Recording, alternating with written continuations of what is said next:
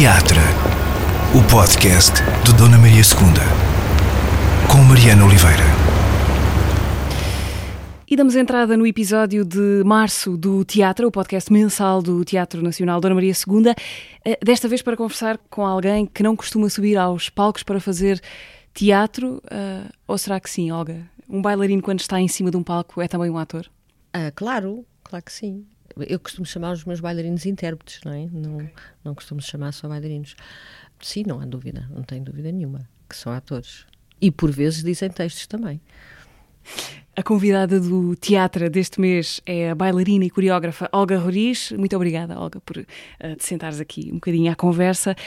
Há uma razão muito boa e muito próxima para te ter aqui a conversar no podcast do teatro. Podia ser outra qualquer, mas esta uh, está já aqui ao virar da esquina do mês já neste próximo mês de abril, a provar que no Teatro Dona Maria II também se dança, uh, prepara-se aqui um ciclo chamado Danço Logo Existo, que tu vais abrir a 17 de abril com a estreia de seis meses depois. O que é que acontece seis meses depois? Há aqui um, um travo meio pós-apocalíptico? É assim, eu como tive que juntar as duas últimas criações, portanto, a minha última criação, que estreou em novembro de 2019, e logo a seguir tinha esta de, aqui para estrear no Dona Maria em abril, eu pensei que o melhor era fazer um, uma biologia, portanto, algo que ou que tivesse a ver uma com a outra, ou que fosse a continuação uma da outra. E foi essa mesmo a minha proposta. Enquanto uma eh, se passa um, um bocadinho numa reflexão sobre, sobre o planeta e tudo que nos está a preocupar, uh, apesar de eu achar que o planeta está muito bem, eventualmente nós é que não, passei agora para uma outra coisa. E neste momento é um bocado prematuro falar dela. apesar de que na sinopse se pode já ler que se passa em 1307 no planeta Terra 3, numa cidade chamada Tannhauser, com sete personagens com os nomes muito esquisitos. Uh, portanto, o que é que quer dizer? É uma, é uma ficção, uh, é uma ficção científica, não é uma ficção científica, mas é, mas é uma ficção. Vamos ficcionar personagens que não sabemos muito bem se estão, se são humanos, se são replicantes, se são super-homens, uh, não sabemos bem ainda mas vamos sobretudo falar da felicidade. Há aqui uma coisa que também me interessa perceber, que imagino que deve acontecer aos criadores quando lhes pedem para falar das coisas uh, algum tempo antes da coisa estar feita ou ser apresentada, e que é justamente isso, falar das coisas antes uh, de elas estarem uh, acabadas, mas como já existe uma sinopse na programação uhum. do teatro, nós de fora achamos que, que aquilo já corresponde a uma coisa que existe. Sim, não, ela corresponde, é ela corresponde. O problema na dança mais do que no teatro, se, sobretudo se é um teatro de texto, ou se há pelo menos uma peça à partida, tu sabes que vais fazer uma coisa sobre aquela peça, sobre aquele tema. A dança, uh, na dança, eu, nós somos muito mais livres, felizmente. E a dança é a arte do ambíguo. Não é a arte do abstrato, mas é a arte do ambíguo. Portanto, nós podemos querer dizer uma coisa e, e parece que é outra, ou pelo menos cada espectador lê a sua coisa, por um lado. E por outro lado, como eu trabalho muito sobre a improvisação, portanto eu vou lançando textos, mas depois há coisas que me vão aparecendo à frente que eu às tantas acho mais interessantes do que no dia anterior, do que a minha ideia anterior. E então as mutações, por vezes, são de tal forma que as sinopses já nada têm, ou muito pouco têm a ver com aquilo que se vai apresentar depois. Mas nunca te acontece ter de escrever a sinopse, uma sinopse sem ter a menor ideia do que vais fazer? Assim, isso eu já dei para aí, não é? Agora, já com os meus 64 anos, já digo, não invento nada. Ou querem ou não querem, sem saber. já tive alguns, eh, alguns problemas por causa disso, mas para já o que é que me acontece é que eu, sem acabar um espetáculo, sem acabar uma criação, eu não sei o que é que vou fazer porque há um percurso que eu faço dentro dessa criação, eu e os meus intérpretes, que nos leva a sítios que nós nunca estaríamos se não tivéssemos feito isso. E depois também não sabemos o que é que se passa no mundo, o que é que nos está a preocupar na altura, porque isto é tudo, é, são tudo preocupações, são tudo sensações que nós temos diariamente que eh, na nossa companhia nós queremos pôr em palco. Portanto, o que, o que me preocupa agora não é o que me preocupa amanhã é sempre um problema, isso é essa pergunta que podes-me fazer, com certeza. Então, como é que eu faço uma candidatura à DG Artes, não é? Pronto, Vamos esse, é um, esse é um grande problema, porque eu tenho geralmente a ideia para o primeiro espetáculo e não tenho para os outros, e digo que não tenho. Portanto, não apresento, quer dizer, apresento todo o orçamento, toda uh, a equipa, porque os bailarinos são os mesmos, é tudo igual, equipa técnica, equipa artística, etc. Mas explico exatamente, por escrito e um bocadinho melhor, exatamente o que te expliquei uh, agora. Sim. Temos menos pontos, eventualmente que sim, que somos penalizados por isso, mas é a minha verdade tenho uma curiosidade que é talvez um bocadinho ingênua, mas vou fazê-la, vou perguntar da mesma, que é como é que se fixa uma coreografia, como é que se registra no teatro a partir de existir um texto, pode não existir, mas bom, imaginando que sim, ou uma coisa escrita que os atores têm e incorporam para depois nos devolver em palco. No caso da dança, como é que se fixa para tornar reproduzível uma, uma ideia de movimento? Portanto, no meu caso, ou, portanto, no caso do método da companhia, eh, como já disse há bocado, como trabalhamos em improvisação, eles improvisam e eu registro sempre em vídeo, tudo. Depois eh, vamos improvisando, imagina o primeiro mês é só de improvisações, chegamos ao segundo mês e eu começo a escolher algumas improvisações. Gosto disto, disto, disto e disto. Uh, no final do segundo mês indo para o terceiro mês, eu apresento quais são as cenas que eu quero que estejam dentro do espetáculo. Ora, os bailarinos não se vão lembrar o que é que fizeram há um mês ou dois meses atrás. Portanto, voltam outra vez ao vídeo e vão reaprender-se. Portanto, ficam, enfrentam um vídeo, enfrentam eles próprios, relembrar o que é que fizeram. Às vezes é uma grande luta e às vezes, pior ainda, imagina que tu tens meia hora de uma improvisação e eu tiro-lhe este bocado, este bocado, este bocado, este bocado. É que nem sequer é meia hora contínua. Às vezes as motivações do, do primeiro bocado para o quarto eh, não são exatamente as mesmas se aquilo fosse tudo contínuo. Portanto, isso é um trabalho depois de horas de meter no corpo é mais fácil, de qualquer maneira, do que um trabalho mimético, no sentido em que não sou eu que faço o movimento para eles, eles, quando se estão a reaprender, estão a reaprender deles próprios. Portanto, é a linguagem deles, é o vocabulário deles, uh, e estão uh, só, no fundo, a copiar-se, entre aspas.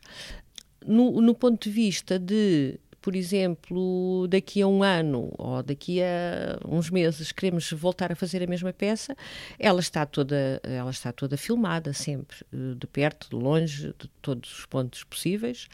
Há, obviamente, um caderno que eu depois posso mostrar que tenho aqui, uh, um caderno que tem muita coisa escrita. Descrições de movimentos? Não, não, ideias? Não, ideias, que são muito importantes. Às vezes os bailarinos perguntam-me, explica-me lá outra vez porque é que isto era assim assim. Eu vou ao meu caderno e leio o texto, pronto, eles uh, relembram os porquês das coisas. Depois, o movimento é mesmo só um registro de vídeo. Há também coreologia, que é a escrita da dança. Só que ter um coreólogo com a companhia não faz muito sentido.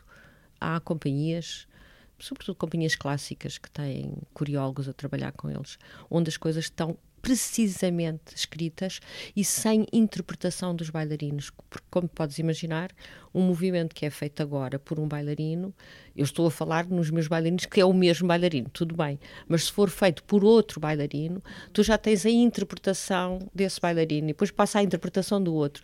E no, no caso do registro de coreologia, é quase uma escrita matemática que pudesse é ser... escrita, é, é uma partitura, aquela que eu também uh, aprendi, Bernas, é uma partitura de cinco linhas, por cima ou por baixo da partitura musical, se quiseres pôr com a partitura musical, onde vais escrevendo exatamente cada movimento, inclusive é movimento a pares, ou cinco, ou pronto, é muito, é muito complexo, é uma coisa muito complexa. Obviamente nós não, não utilizamos isso, mas tenho algumas peças minhas uh, escritas em cronologia. Já obtive a minha resposta. Há um vídeo, era isso que eu não, não saberia que. Isso era de boca em boca. de pé em pé. Sim. Não, como é que se lembravam de, de um dia para o outro? Um, Olga, estimula-te mais como criadora de dança contar uma história ou pintar grandes quadros abstratos? Pois eu desde muito nova, desde que comecei, só me fazia sentido não era bem contar histórias, sim, contar histórias, uh, falar sobre pessoas, sobre conflitos, sobre paixão, amor e morte, e homens e mulheres. E foi engraçado que na Gulbenkian, onde eu comecei, uh, tive um diretor que estava sempre a tentar que eu não contasse histórias. O que fez muito bem, porque no fundo, eu ao contar histórias perdia-me na história e não desenvolvia a minha linguagem. Portanto, foi por uh, um bocadinho por insistência do Jorge Salavisa, que é o diretor na altura do Ballet Gulbenkian, para eu fazer, como ele dizia mesmo, faz dança pela dança. Escolhe uma música e faz a coreografia. E eu, bem, eu não queria nada. mas, mas fiz algumas, uh, bastantes mesmo. E foi muito bom porque aí eu adquiri uma linguagem, realmente. Uh, mas depois utilizei essa linguagem para aquilo que me interessava, que tinha a ver com isso que eu disse atrás. Mas como espectadora de dança, por exemplo, não há momentos em que para ti a emoção que vem do palco é uma coisa completamente abstrata, nesse sentido sim, de, sim, sim, de sim. sensações. Sim, sim, sim, pode ser. Não tem nada a ver com, com isso. A beleza não tem. Uh, e, e, a dança tem muito isso, um bocado como a música, não é? Que é abstrata, mas que nos leva a estados emocionais muito fortes. Agora, eu, como criadora, preciso do, do da emoção, do sentimento, de, ou de. preciso de coisas palpáveis. Então deixa-me seguir para um dos. Uh, pegar num dos espetáculos, ou em dois dos espetáculos teus recentes que partem, obviamente, de uma motivação muito concreta da realidade. Estou a pensar no Antes que Matem os Elefantes, que fizeste há uns três anos, por aí, que tinha a ver com, uh, com a questão dos refugiados e da guerra na Síria que teve uma continuidade no, no espetáculo seguinte. Nesses casos em que a arte tenta empenhar-se politicamente, ou pelo menos ter um posicionamento crítico em relação a temas que nos importam como sociedade, Porquê é que fazes isso? Fazes isso porque te é necessário? Eu estou a dizer isto porque nenhum espetáculo de dança vai mudar, uh, vai resolver a questão dos refugiados. Uh, a arte não tem realmente Sim, acho não tem esse poder transformador que nós romanticamente achamos que sim. O espetáculo de dança não pode nada contra uma guerra. Uh, ou achas que isto é uma visão muito desencantada? Não, não, não, não é isso. Por acaso ainda no outro dia estava a falar sobre isso. Inclusive, a autópsia, o, o cerne da questão da autópsia era encontrar uma dança que salvasse o mundo. Portanto, ainda muito mais do que só Mas uma muito guerra. Mais grave, sim. Quer dizer, muito mais grave. um, não, eu, inclusive, vou, vou avançar na tua, na tua pergunta. Inclusive, no outro dia falava com um amigo sobre. Porque me questionava: ok, há coisas que me preocupam e que eu uh, quero também, de, de, uma maneira muito minha só, uh, muito selfish mesmo, quero aprofundar o meu conhecimento às vezes as coisas começam só por aí. Há algo que me mete medo, ou há algo que me preocupa, ou há algo que eu tenho um desconhecimento total. E começo a aprofundar o meu conhecimento e começo a apaixonar-me pelo tema. Até que me leva a querer fazer um espetáculo sobre isso. Quer ver, isso pode começar assim, ou pode não começar assim. uma espécie Síria, de pretexto. Também. E depois eu fiz uma pergunta, no caso do Antes que Matem os Elefantes, precisamente, é engraçado tu fazeres-me essa pergunta, que é, será que eu faço o espetáculo e depois fico uh, muito tranquila porque já fiz um espetáculo sobre a guerra na Síria e já dei para, para isso?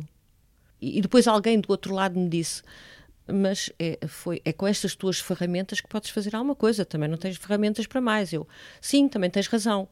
Eu faço aquilo que posso. Pronto, e fiquei assim: será que eu faço aquilo que posso? Será que, pronto, lavo daqui as minhas mãos e já fiz? Uh, obviamente que não é, não é tão simples quanto isso, não é, não, não é, não é só isso. Mas questiono-me também, contra mim própria, não é? O, isto não é nada, não é nada o que eu fiz. Eu sei, obviamente, que foi muito importante para aqueles sete jovens que trabalharam comigo muda muito a cabeça das pessoas, não é? Estar a trabalhar sobre um tema desses e, e, e, ler e ver os documentários horríveis que chorávamos todos os dias, que nós vimos, portanto, entrarmos nessa realidade, não passarmos ao lado. Por isso, só por, por esses sete pessoas, não é? Que são muito jovens. E, e, e pelas pessoas que viram o espetáculo. É? Mas eu começo por aí, não é? Porque essas estiveram ali quatro meses, pronto, e eu desloquei-me mesmo a um, a um campo de refugiados e Bom, Diabo 4. E para um público também, porque ele não era um espetáculo que falava de algo de uma forma leve. Tu levavas ali logo no início com um, umas afirmações, que, são, que eram entrevistas, de, de miúdos que estavam, quase todos eles, eh, abandonados no meio de Alepo, sem família, sem comida, sem... E era horrível. Logo, logo aquele início, aliás, houve várias pessoas que me disseram que era um bocadinho, foi um bocadinho corajoso começar com aquilo, porque o espetáculo nunca estaria ao nível daquela realidade. Portanto, eu comecei com a realidade, para ser um documentário, não é? Mas eu arrisquei, arrisquei porque. Porquê? Porque foi dali, foi aquilo que me fez fazer aquele espetáculo. E foi, foi aquilo que me acompanhou diariamente durante aqueles quatro meses de criação do espetáculo. E eu não podia tirar essa informação ao público. Portanto, eu tive que a dar com uh, o risco de realmente o resto do espetáculo ser, ficar muito aquém desse murro no estômago que tu apanhas logo no início. E depois não largaste o tema nesse. Depois não larguei o tema. Deste-lhe continuidade no seguinte, no síndrome? No seguinte, na Terra Queimada, um bocado. Tornou-se uma obsessão de alguma maneira? Houve, houve, uma altura que eu disse: enquanto esta guerra não acabar, eu não, não mudo tema sou um bocado obsessiva, não é? É duas esta guerra nunca, mas se não, se não acaba esta, começa outra, quer dizer, só se acaba esta, começa outra. Portanto, isto, isto não pode ser, não posso massacrar, massacrar-me, massacrar toda a gente que trabalha comigo, nem o público, não, não quero. E pronto, e não, e não o fiz. Deixa-me tirar-te uma, uma, uma, espécie de provocação. Não é mais interessante quando a arte nos faz fugir da realidade do que quando nos faz mergulhar nela à força toda. Porque para isso não, já temos os telejornais. Sim, não, mas, mas é que fazemos utopias, nós, nós fabricamos outra coisa, nós nunca fazemos realidade. É? Nós pegamos, é isso que eu estava, é isso era a minha pergunta inicial. Será que eu agora que fiz uma coisa muito lindinha aqui no palco, tudo que é uma ficção, no fundo, sobre uma realidade, uh, e se isso me alivia? porque me alivia, obviamente. Ainda por cima foi um espetáculo que gostei muito de, de, o ver, quase nunca gosto nada do que faço, mas gostei muito e, e, e, eu tinha uma coisa na cabeça, esteticamente, a imagem, que quando a primeira vez que eu vi no, no palco em ensaio, eu disse, uau, era esta a imagem que eu tinha, é exatamente isto. Incrível, porque às vezes tu não consegues ter no palco a imagem que tu tens ao princípio dos ensaios sobre, sobre o que vais fazer mas não me, não me custou. Portanto, foi, eh, foi bom. E depois é muito concreto, tu sabes o que é que estás a fazer. É mais fácil do que fazer isto que eu estou a fazer agora, para aqui para a Dona Maria. Mas muito mais fácil, porque tens Há muita matéria. Tanta sim. informação, tanta matéria. Qualquer dúvida que o bailarino tenha, eu tenho cinco respostas logo prontas na ponta da língua. Agora eles fazem perguntas e eu só digo, não sei. Não sei. Percebes? Uh, dizes que quase, não gostas de quase nada do que fazes. Isso tem a ver com só em cima do acontecimento e depois, quando passa algum tempo, reconcilias-te com isso? Ou é uma postura geral? Para... é uma postura, é um bocado uma postura tem geral. Tem a ver com o quê? Com a falta de correspondência entre o que se imagina e o que acontece? Não, não sei, com muita exigência, com inseguranças, com, pá, com aquilo que me faz mover, que me faz fazer, continuar a fazer. Eu acho que se gostasse muito, talvez não continuasse a fazer. ou, então, ou então continuava a fazer a mesma coisa, nunca estava à procura de, de, de algo mais, outras coisas. De, a, a busca constante é o que é mais interessante, eu acho. Mas tem que haver algum momento de preenchimento, porque senão também, sim, da mesma maneira, sim, também se deixava claro que sim. Ah, ah, olha, agora tem havido mais, sabes porquê? Porque agora comecei a incorporar o vídeo. Portanto, eu pelo menos gosto do vídeo, estás a ver? Posso não gostar do que é está cá abaixo, mas o vídeo eu gosto. Uh, portanto, já há uma parte que gosto. Não, estou a brincar. Hum. Um, Olga, o ciclo de dança uh, que se vai passar aqui em abril no Dona Maria chama-se, e no qual tu vais apresentar o seis meses depois, chama-se Danço Logo Existo. É verdade para ti este mantra, este Descartes geneticamente modificado? Acho que sim, pode ser. Assino. Acho que sim. Quer dizer que uma existência sem dança é insuportável para ti? Para mim.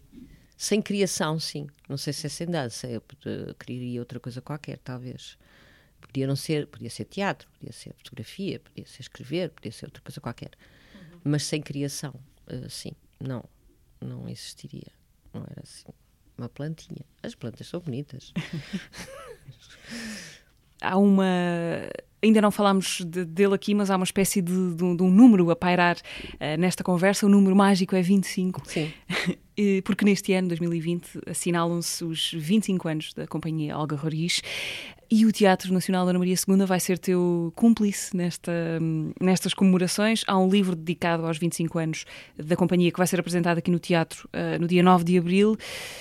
Quanto é que estes 25 anos valem para ti? No sentido de, de perceber se parece que foi ontem, parece que foi há mais tempo, o tempo cronológico coincide com o tempo psicológico. Uh, como é que é? Pois não, não, não aquela, essa coisa do parece que foi ontem, não. Porque isto demorou muito tempo. E eu fiz tanta coisa, portanto, só, só podia ter passado muito tempo também. Eu acho que é que é, passou o tempo que passou. São mesmo 25 anos? São, são mesmo 25 anos, que são 45, que são 64, não é? Porque eu faço 64, há 45 anos que comecei a dançar profissionalmente e que tenho a companhia há 25. A 44, sim, é os 65, os 45 e os 25, perdão. Uh, apesar de não ter 64 agora. Mas hum, é uma linha contínua, percebes? Pronto, há esse, os 25, é, eu acho que é bom uh, fazermos estes aniversários e marcarmos o tempo, sobretudo para, para as equipas, para um, um público, para fazermos coisas uh, diferentes nesse ano. Uh, gosto muito de festas, acho, acho ótimo.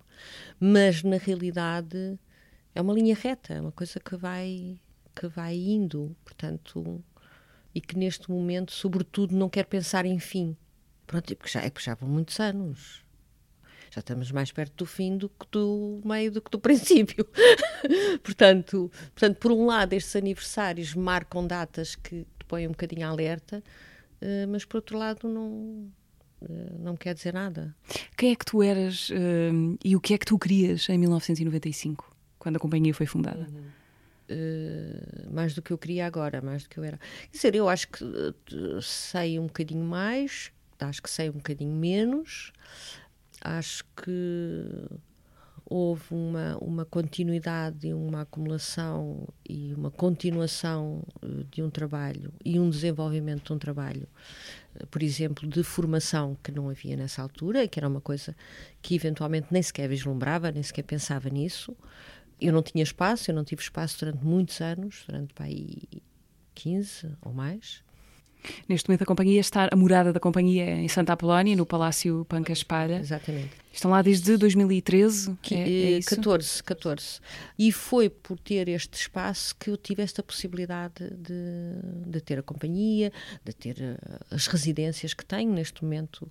Acabo por apoiar uma série de companhias de teatro, de dança, de música, que para mim é muito bom, e de me cruzar com N artistas todos os dias, de ter uma escola, e de poder ter de poder ter outro tipo de eventos também que, que vão ajudar, como foi o caso de Interferências, o festival que fizemos ano passado, novos criadores. Portanto, há um crescimento de atividades da companhia que eu não tinha de maneira nenhuma em 95. E que tem a ver com o espaço. E o espaço dá-te tudo o que tu precisas neste momento para trabalhares como queres? Ou, por exemplo, sentes falta de um espaço de apresentação? Pois, isso é daquelas coisas que eu, eu, não, eu costumo dizer, não, não gosto de sonhar. Tenho as coisas ou não tenho, pronto. E é Mas, bom ter a chave de um palácio, não é? É bom ter a chave de um palácio. Uh, os, espa os espaços que lá existem, isso, até talvez pareça mal eu estar a dizer isto, mas o espaço, o estúdio maior é pequeno, para mim eu sinto que é pequeno, não entra lá nada, quer dizer, se eu quero lá para um cenário, é impossível, obviamente para muita gente, então, mas ela tem três, três estudos, agora está a dizer que é pequeno, mas é, é uma realidade. Mas o que me preocupa mais, ou que eu gostaria, ou que me faz falta ainda, é realmente esse espaço de apresentação. Não é preciso ser um teatro, obviamente, mas. Uh, e que ali não dá. E não dá porque Exatamente, por exemplo, eu poderia fazer, tentar fazer num dos estúdios. E o público? E, e, é e público também, mas ah. depois não, não, não dava de todo. Já pensei fazer um pré-fabricado no jardim, porque ele tem um jardim, mas, mas depois também, não sei se sabes, aquele é um apoio um bocadinho precário, porque aquele, aquele palácio está à venda, portanto ele pode ser comprado de um momento para o outro e nós teríamos 60 dias para sair. Portanto, não, ninguém uh, com o juízo todo vai fazer um investimento. um investimento desses para depois, só se pusesse aqui no, meio, no Recio, pré-fabricado. Pode ser, podia ser que agora, como vai ser cortado o trânsito, Exatamente. fique mais espaço. Porquê é que não há espelhos no espaço da companhia Olga Roriz, em Santa Apolónia? Talvez porque eu trabalhei tempo demais com espelhos porque eu sinto que, na dança contemporânea, sobretudo, que não, não é preciso essa reflexão para fora, essa, eh, esse vermos fora, mas sim adquirirmos o conhecimento, um conhecimento mais interior e de sabermos o que é que estamos a mostrar cá para fora, sem ter que haver esse reflexo do espelho. E depois porque é algo que é um vórtice, é algo que nos leva sempre para ali. Eu vejo na Companhia Nacional de Bailado muitas vezes tenho que dizer: Ei, olhem para mim, porque só estão a olhar para o espelho, para eles próprios, não é? Se ele está lá. Na Gulbenkian também havia espelhos, mas tínhamos cortinas, portanto podíamos fechar, fechar os espelhos. Eu estava quase sempre a fechar os espelhos. Quer dizer que hum, o erro é uma coisa menos grave, digamos assim, na dança contemporânea do que uh, num bailado clássico. A noção de erro e de falha é diferente num sítio e É diferente porque é muito menos formal. Porque na dança clássica é tudo muito forma, não é? Se as formas não estão lá corretas, a dança contemporânea tem outra liberdade completamente diferente. Uhum. E sim, claro, o erro é esse tipo de erro que estamos a falar passa muito, aliás, passa despercebido do público, enquanto o outro, muito mais facilmente o público consegue perceber o que é que está mal. Há bocadinho, quando falávamos dos, dos 25 anos e da ideia de terem passado 25 anos, falavas, dizias que não te apetecia antecipar o fim ou falar de, de fim. A companhia és tu ou achas ou pretendes que a companhia uh, sobreviva para além de ti? Quando tu não estiveres Sim, sim, sim. Não é nada que já não tenha pensado, já não tenho pensado nisso, como podes imaginar. Eu gostava sim, sim que. Não, não, não, e não é uma coisa que, que tenha a ver com o fim. Tem a ver, eventualmente, com um futuro muito próximo. Eu não tenho que estar. Uh, não, não, quer dizer que não tenho que estar a 100% ou, ou não estar a 100%, mas há uma perspectiva minha de abertura da companhia para um outro tipo de, programação, se tu quiseres, onde eventualmente não envolve única e simplesmente a minha pessoa como diretora, sim, mas como criadora. E pronto, isto ainda está tudo muito na minha cabeça, nem sequer no papel. Está mesmo muito na minha cabeça. Mas, obviamente, onde irei pedir uh, bastante ajuda e vão ter um papel muito importante os meus bailarinos. Deixa-me falar então dos teus bailarinos, alguns com quem já trabalhas há, há bastante tempo.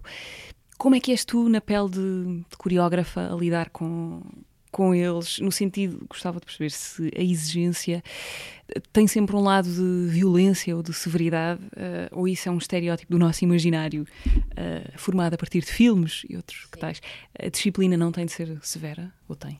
Hum, quer dizer, no meu caso não é. Uh, a violência que pode existir tem a ver mais com o meu método de trabalho com o eles terem que procurar uh, demasiado profundo neles próprios para conseguirem fazer aquilo que eu estou a pedir. Não tem tanto a ver com o salta, salta, salta, não é isso, mas uh, com as exigências que cada um tem que fazer dos em relação ao processo criativo. Eu sou muito disciplinada, mas sou muito liberal ao mesmo tempo. Portanto, eu dou muita liberdade às pessoas e às vezes isso pode tornar-se uma situação indisciplinada. Quer dizer que se um intérprete tem uma ideia diferente da tua, tu não não, ah, não cortas não. as vasas à partida? Ah, não, não, não, isso não tem nada a ver. Estou a dizer indisciplinado mesmo não chegar a horas. Ah. Não estou a falar disso. uh, não, isso sou completamente aberto. Eu falo das minhas, falo de uma coisa e ele diz-me outra e não, há, um, há um diálogo, há um diálogo muito aberto com os bailarinos. Agora, é muito exigente, obviamente que é muito exigente. Quer dizer, o, o meu trabalho com eles é muito mais exigente do que o trabalho em que o coreógrafo eh, pede para fazer certos movimentos, que mostra, e eles só, só entre aspas também, só têm que conseguir fazer esses movimentos uh, o melhor possível. Eu tenho dias, por exemplo, no sábado, nós trabalhamos aos sábados, este sábado estava no estúdio com eles, eu pedi-lhes para eles fazerem uma coisa, para eles construírem, uh, imaginarem uma personagem, e ele no final do dia, houve um bailarino que me mostrou que me mostrou uma coisa, no final do dia eles estavam, estamos com os neurónios queimados. Porque, porque isto foi o dia daquela companhia. Foi sentados cada um em seu canto, com o computador, a escrever, com o caderno, a pensar, a ouvir músicas, a e eu não lhes dou dicas nenhum, quer dizer, não dou dicas nenhumas, dou ao princípio o que é que é, a personagem é esta. O exercício. Uh, pronto, é mais ou menos isso. É uma, entre um sex machine e uma, uma sedutora, mas pode ser homem, pode ser mulher, e etc, etc, etc, etc, etc. Pronto, uma vitrine, pronto, mas tudo isto parece muito claro para eles, eles estão com os olhinhos assim muito brilhantes, parece que já estão a ver tudo, uh, mas depois não é, depois eu depois não digo mais nada, até eles me apresentarem a primeira uh, criação, digamos. E eu dizer não. e depois a outra. Pronto, até outra vez, outra vez, outra vez. Às vezes acontece a primeira vez. Uh, Olga, há outra data redonda, mais ou menos, a passar-nos a passar -nos à frente este ano, que são os 15 anos do fim do, do Ballet Gulbenkian. Uhum. Uh, essa estrutura que foi pioneira, fundadora ou criadora de uma cultura da dança contemporânea em Portugal. Fizeste muitos anos parte da, do elenco do Ballet Gulbenkian. Uh, qual é que é a tua dívida para com o Ballet Gulbenkian, no sentido de saber quem é que eras quando entraste em 76 e quem é que eras quando lá saíste sim, sim, 16 sim. anos depois? Acho 19, 19. 19. A dívida, eu acho que eu dei e recebi. Eu recebi e dei. Não, mas é óbvio que eu entrei para lá como uma, uma jovem bailarina, já com vontade de ser coreógrafa, é? porque sempre tive essa, esse desejo e lá fiz uma bailarina profissional, né? lá aprendi com todos os coreógrafos que por lá passaram e isso foi um privilégio. Quem esteve naquela casa, pelo menos naquela altura, nós tivemos mesmo os coreógrafos a trabalhar connosco, fosse para uma criação ou para uma remontagem, coisa que já não acontece agora. Não tens um Killian a trabalhar contigo, manda os assistentes, não é? o Honrado Naharim, eh, todos os, os, coreógrafos que por lá passaram na altura foram os próprios coreógrafos, às vezes vinham com assistentes, mas eles próprios estavam lá. E isto faz uma diferença abismal, porque tu tens o próprio criador, tu percebes como é que a pessoa fala, como é que a pessoa respira, como é que ela está, como é que tu sentes uh, de onde é que aquela obra veio e faz-te sentido com a pessoa que está ali connosco a trabalhar esse aspecto foi eh, realmente uma dádiva muito grande. Depois, a possibilidade de lá poder começar o meu trabalho como coreógrafa também e de ter uh, alguns bailarinos que um grupo de bailarinos que me seguiu portanto eu tinha também dentro daquele grupo eu tinha o meu grupo assim como o Vasco Palencamp dentro daquele grupo também tinha o seu grupo e de, sobretudo, do diretor artístico Jorge Salavisa ter acreditado em mim, porque podiam ter acreditado, e pronto, eu não me pedia para fazer mais criações. Foi com ele que trabalhaste o período todo que lá, que lá estiveste? Exatamente, exatamente. E inclusive é poder. Eh, ele apoiou-me bastante, mesmo quando o serviço de música não me apoiava. Porque eu de vez em quando fazia assim umas coisas loucas, que depois havia umas queixas lá de cima. E eu só dizia ao Jorge: oh, Jorge, está tá completamente à vontade, não peça para eu fazer mais coreografias. Agora, para eu mudar, não pode ser. Eu mudar, eu não vou mudar. Se não quiser que eu coreografe mais. Mas ele continuava sempre. Portanto, houve aí um apoio incondicional da parte dele que lhe devo muito a ele.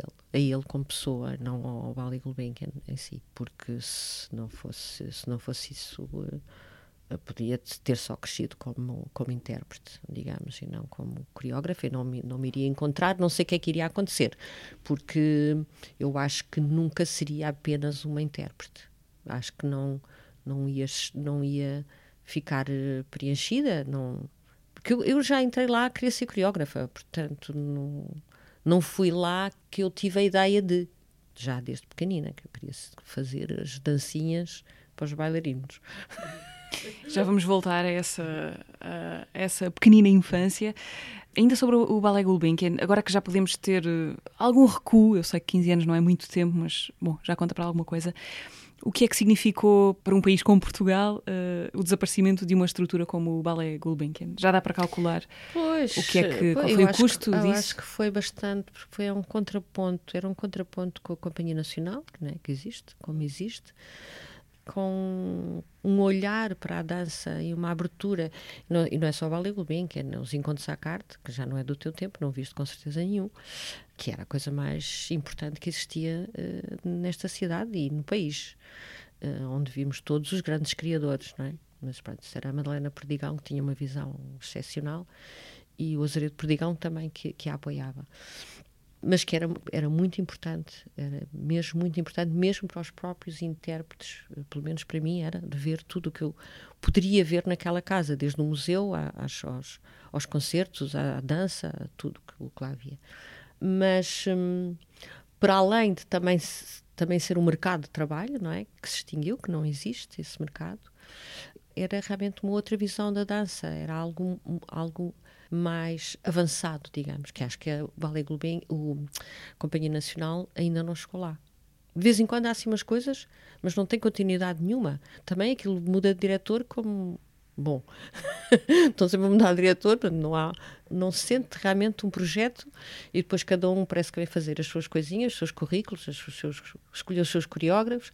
Portanto, não sinto que ainda nem sequer chegou lá. 15 anos depois, esses 15 anos já, já é muita coisa. E da ideia que foi, ouvindo as pessoas que foram sendo ouvidas ao longo deste tempo, ou lendo coisas, da ideia de que foi um evento quase traumático para os, para os bailarinos que pois estavam lá já não altura. estava lá. Ah, sim, já, já tinha saído há muito tempo. Estava, por acaso, quando soube, estava na Companhia Nacional. Sim, eh, pois uh, aquilo é uma fundação, não é? Eles podem fazer o que quiserem, uh, mas são um bocadinho frios, são um bocadinho, sempre foram um bocadinho. Uh, posso dizer prepotentes, porque eles têm realmente a faca e o queijo na mão. Mas sim, eu acho que sempre olharam os bailarinos também e, e sobretudo naquela altura, ainda como jovens, crianças, sei lá, que se podem ser assim maltratados, porque acho que aquilo foi assim um bocado estranho, não é? Devia pelo menos ter havido uma reunião ou sei lá, qualquer coisa, de, de uma outra forma, com mais cuidado e mais respeito. Já falámos de muitos números e de efemérides, os 25 da, da, da Companhia Olga Roriz, os 15 do Ballet Gulbenkian. Os anos de carreira de que também falavas, 45. 45. Uh, eu tenho curiosidade para saber qual é que é, a partir de quando é que começa a contar, qual é o evento fundador desses 45? Uh, é um espetáculo? Não, acho que tem a ver com a entrada mesmo no Ballet Gulbenkian. Porque eu, um ano antes de ter um contrato, que foi 76, 1976, eu já trabalhei com o Ballet Gulbenkian, já fiz pá, três peças antes. E para mim foi aí, foi o momento em que eu trabalho a primeira vez com uma companhia profissional. Portanto, foi em 1975. É o dia 1 um da carreira. Mais ou menos. Quando, quando lês a tua biografia, escrita pela Contextos da Mónica Guerreiro, publicada pela Ciuri Alvim, o que é que pensas da vida daquela pessoa? Ah, isso foi horrível, sabes? Quando ela. foi mesmo muito mal. A primeira vez que eu. Não foi a primeira vez, foi... foram várias vezes que eu tive que começar a ler, porque não consegui. Quer dizer, por um lado, emocionava-me, por outro lado, continuava a ler e depois esquecia-me que aquilo não era eu, ou que aquilo era eu, achava que era outra pessoa. E foi muito estranho. Foi uma coisa muito estranha de. E... Mas descobri que influenciei tanta gente, que escreveu escreveram tanto sobre mim. E, opa, que assim, uau! uh, foi isto. Uh, foi, foi, muito, foi muito engraçado, foi uma descoberta enorme. Porque não, eu não, não, não, não tinha nem metade do, dos artigos que lá estão, nem das críticas. Minha mãe é que fazia essa coleção, mas não eu. E sim, das pessoas que eu influenciei, que, que começaram a dançar por causa de mim, ou começaram a coreografar por, por vir as minhas coisas, ou sabia de uma ou de outra pessoa, o Rafael Alvarez, por exemplo, mas não daquela gente toda. Lendo o livro, mudavas alguma coisa na vida da biografada?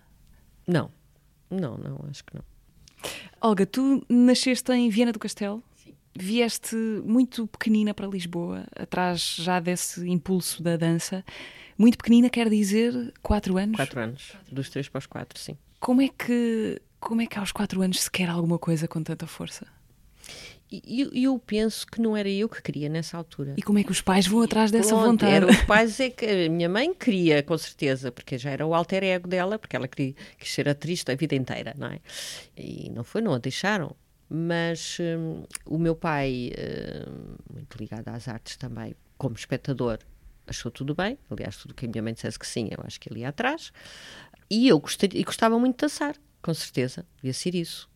Não houve da minha parte, eu quero, eu quero, eu quero. Não, não, não tinha sequer essa, essa idade para, para isso, não é? Portanto, foi uma descoberta entre eles e as minhas professoras de, de infância, do jardim de infância, que perceberam que havia ali uma, podia ter corrido mal, não é? Às vezes quando os pais tentam... Então, mas um cotumiço de três anos, alguma vez, podia ter corrido muito mal mesmo. Quando os pais tentam que os filhos sejam projeções daquilo que eles não foram, no caso não, não foi dizer, isso. Quase todas as meninas gostam de dançar e de, sei lá, e dos tutus e das pontas e não sei o quê, mas pelos vistos não era disso que eu gostava. Não era da parte da princesa que eu gostava. Era de algo muito mais muito mais interior, muito mais físico. Imagino eu, porque também não sei. Não sei muito bem. Aos oito eu já queria. Aos oito aí sim. Já, já tinha... estavas em Lisboa e ficaste em já Lisboa? Já estava em Lisboa. Eles, eh, ela pôs-me logo numa, numa escola. Havia dança dentro da escola onde eu estava, escola primária. Depois passou-me, obviamente, que ela foi um bocadinho apalpando terreno, a minha mãe. Depois passou-me para a Margarida de Abreu, aos seis anos, e depois foi a própria Margarida Abreu, aos oito, quando eu tinha oito anos, que disse à minha mãe para eu ir para o Teatro São Carlos, porque, porque era uma coisa mais séria. E que ela gostava muito de mim, mas achava que ali estava se ia perder, que achei fantástico, uma professora de dança que ia perder a aluna que ela gostava, mas por outro lado, só uma grande professora é que pode dizer uma coisa destas, não é? E pronto, e fui para o Teatro São Carlos, mas uh, a sensação do, do, Teatro São Carlos tenho completamente clara de que já queria, sabia que era aquilo que eu queria fazer. Pronto. É extraordinário esse gesto dos, dos teus pais, ou pelo menos muito pouco usual, não é? Dar. Sim, Sim, ter sim. alguma espécie de visão. Achas que lhes deves o facto de seres. Uh, Completamente. Ou terias chegado lá mais tarde de outra maneira? Teria chegado mais tarde, mas mais tarde às vezes não é, não é possível, não é? Porque esta dança tem que se começar muito, muito pequenino. E sobretudo porque eu não tenho um corpo de bailarina. Quer dizer, isto resolveu-se bem porque eu comecei aos quatro a dobrar o pepino, não é? A torcer a coisa. Mas senão era, ia ser muito complicado. Sim, claro que sim. E depois de, de todo um, o sacrifício, do fundo, que eles fizeram também, porque meu pai teve que ficar nos estaleiros navais, em Venda do Castelo, vinha todas as semanas, pelos, fins de semana para Lisboa, imagina. Quer dizer, aquilo depois para o casal foi muito bom, porque eles tinham uma lua de mel todos os fins de semana. Nós nem víamos os nossos pais, eles entravam dentro do quarto, não os via mais o fim de semana. Era uma festa lá em casa. Mas, portanto, para eles era muito bom, mas, por exemplo, financeiramente devia ter sido também complicado, porque pronto, era uma classe média, mas quer dizer, era para lá, para cá, para lá, para cá, para lá, para cá, não duas casas, dois carros, e duas casas, dois carros, percebes? E meu pai ou vinha, ou vinha de comboio, ou vinha de avião, às vezes também de carro, é muito difícil. Quer dizer, carro, tu fica, passavas sete horas. Uhum. Era atravessar o Atlântico. Exatamente. Tu tens eh, uma, uma filha que também seguiu pelos caminhos dos palcos, a, a Sara Carinhas, que é atriz. O teu papel ao lado dela foi parecido ao que os teus pais tiveram ao teu lado, ou não? Não. Como é que foi a, a descoberta dela? Foi também assim tão precoce? Uh, não, ela sim, ela descobriu precocemente, todos nós descobrimos precocemente, só que por causa do fantasma do pai e da mãe, que é que é com o Nuno Carinhas também, ela não, não, queria, não, queria, não queria enverdar por nada disso. Até que algo mais forte do que ela própria teve de ceder. É? Teve de ceder, teve de ceder mesmo. E não sei se foi aos 17, 16, 17 que me diz: Mãe, ah, achas vais achar que eu sou doida, mas passei para a arte. Eu, yes! Agora faz-me sentido. Até aqui não fazia sentido, filha. E pronto, e foi assim. Olga, vamos uh, encaminhar-nos para o fim desta conversa. Uh, antes disso, vamos lembrar num minuto a passagem do Albano Jerónimo pelo teatro do mês passado. Quando era miúdo odiava o meu nome. O que eu sofri, eu fui vítima de bullying. Aquilo que eu faço não é sobre mim. A minha função é de facto tocar as pessoas. Tivemos uma, uma standing ovation de 4 minutos no fim. De pessoas que não nos conheciam de lado nenhum. E isto é, é tocante. Eu amo aquilo que faço, acho que está tudo ligado. Ser ator neste país, às vezes, é, é, não é às vezes, é muito delicado e é muito complicado e exigente. Eu não consigo sobreviver com o vencimento de teatro, por exemplo. E este teatro é especial para mim e acho que para qualquer ator neste país. Estou a fazer uma série internacional. Uh, eu não posso falar muito ainda sobre isso. A minha mãe sempre me disse: tens que saber o lugar que tu ocupas. Eu quero me tornar livre, eu, eu não vou levar nada comigo quando morrer. Agora fechei aqui qualquer coisa. Foi bom, gostei imenso, está feito. Albano Jerónimo foi o convidado do mês passado no podcast do Teatro Nacional Dona Maria II. Olga, quase a terminar, quero pedir-te, eh, como já é habitual aqui no podcast do Dona Maria II, que nos fales de alguma coisa que estejas ou que tenhas lido, visto, ouvido, sentido uh, nos últimos tempos, um espetáculo, um filme, um livro, qualquer coisa, uma experiência uh, que queiras uh, sugerir a quem nos ouve? Então, fazendo parte desta pesquisa, dos seis meses depois, li um livro do Philip Dick, o Minority Report. Uh, Cadê o filme com o mesmo nome? Sim. Sim. e, e, outras histórias. Tem mais, são 12 histórias. E que é muito interessante, que eu acho que que deviam ler. Ok, então um dos pais da ficção científica, como sugestão da Olga Roriz. Uh, Olga, aqui no podcast do Dona Maria II há uma espécie de uh, circulação subterrânea de perguntas entre convidados que vão passando por aqui, ou não necessariamente convidados, mas bom, algumas perguntas que vão, que vão sendo deixadas. A ti calhou-te escutar uma pergunta do Albano Jerónimo, justamente. Uh, é pequenina, portanto, ia-te pedir que, que ouvíssemos. Olá, Olga, daqui fala o Albano, só para dar um beijinho desde já. E a minha pergunta é a seguinte: A minha realidade é o meu corpo? É curta? Não sei se traz água no bico. a minha realidade uh, é uma passa muito por aí também. Não é só, obviamente. Mas uh, eu, por exemplo, tive uma grande sorte porque o meu corpo dialoga muito bem com a minha cabeça. Imagina que eu era alta uh, e magra. Não ia, isto não ia ser nada bom. E é bom este ser uma mulher agarrada à terra, perna curta, ombros largos, uh, porque é assim que eu penso, uma mulher da terra, telúrica.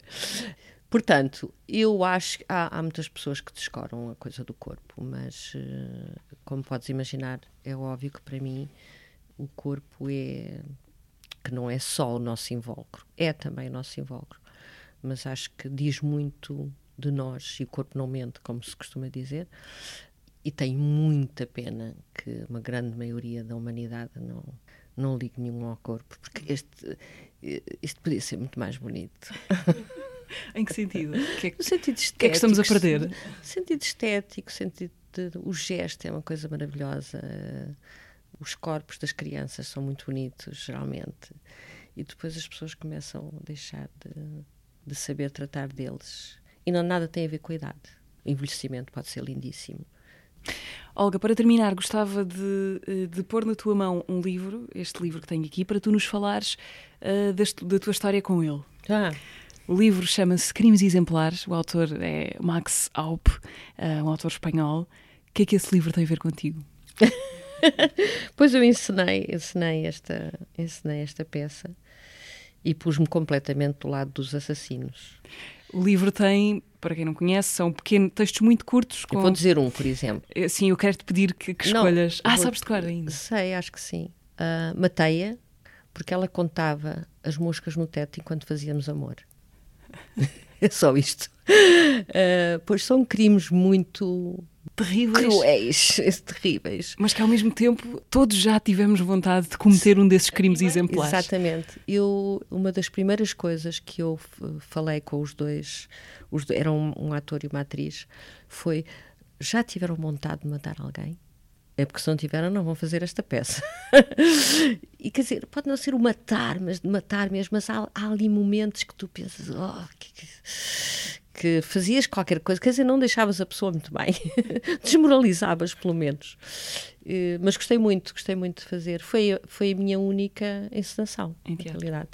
Em teatro. Já fiz outras coisas com, com o Ricardo Paes, a meias, sim, e em ópera também, mas em teatro não. Então, para terminar, eu vou-te desafiar a abrir o livro e a escolher um crime exemplar que nos possas ler para, para terminar e para inspirar quem te ouve. Queimou-me com um cigarro com muita força. Não digo que tenha feito com má intenção, mas a dor é a mesma. Queimou-me e doeu-me. Fiquei danado e matei-o. E eu também não tive a intenção de o fazer, mas tinha aquela garrafa à mão. Todos os crimes são muito divertidos, não, de alguma maneira. É incrível. E depois são muito físicos, não é? Tu sentes aquilo, vês logo o movimento e a situação. Olga, muito obrigada por obrigada esta também. conversa. Olga Roriz foi a convidada deste mês do Teatro. Uh, Lembro-vos que no mês de abril vão ter várias oportunidades para encontrar a Olga Roriz aqui no Teatro Nacional Dona Maria II. 9 de abril é o lançamento do livro dos 25 anos uh, da companhia. 17 de abril estreia o espetáculo, seis meses depois, dentro do ciclo Danço Logo Existo. No dia 18 vais também dar uma masterclass uh, aqui no Dona Maria, que tem inscrições abertas. Obrigada, Olga, uma vez mais. O Teatro é o podcast mensal do Teatro Nacional Dona Maria II. Está disponível no Spotify, YouTube, SoundCloud e Apple Podcasts. Eu sou a Mariana Oliveira. Voltamos a encontrar-nos no próximo mês. Até lá.